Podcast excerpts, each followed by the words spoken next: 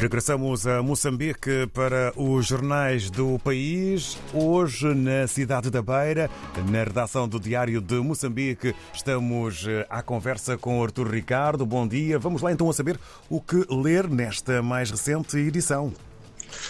Muito bom dia.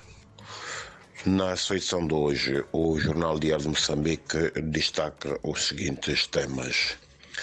O ministro da Defesa Nacional, Cristóvão Schumi, defende a necessidade de as Forças Armadas de Defesa de Moçambique refletirem sobre a sua missão face ao fenômeno de terrorismo que afeta o país. Temos eh, ainda eh, a violação dos direitos eh, da criança que persistem no país, segundo constatação do Fórum eh, ou melhor, da sociedade civil. Uh, na província de Sofala, mais concretamente no distrito de Nhamatanda, há a morte de duas pessoas devido uh, ao embate entre motorizada e um minibus.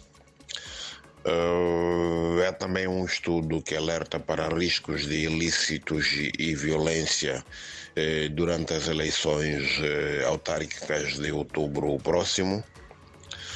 Uh, a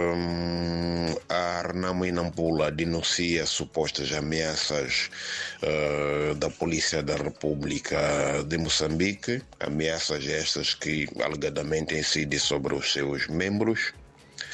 Uh, em destaque também temos o antigo presidente da República, Joaquim Chissano, que defende a coesão social efetiva para evitar o recrutamento de jovens eh, para as fileiras dos terroristas que atuam na província de Cabo Delgado. Na província de Tete temos uh, mais famílias reassentadas que recebem casas uh, no âmbito dos projetos de mineração. E finalmente temos eh, no desporto a província de Manica que registrou dois casos de jogos que não terminam em duas jornadas do Campeonato Nacional de Futebol de Segunda Divisão. Por hoje é tudo, muito obrigado e até a próxima oportunidade.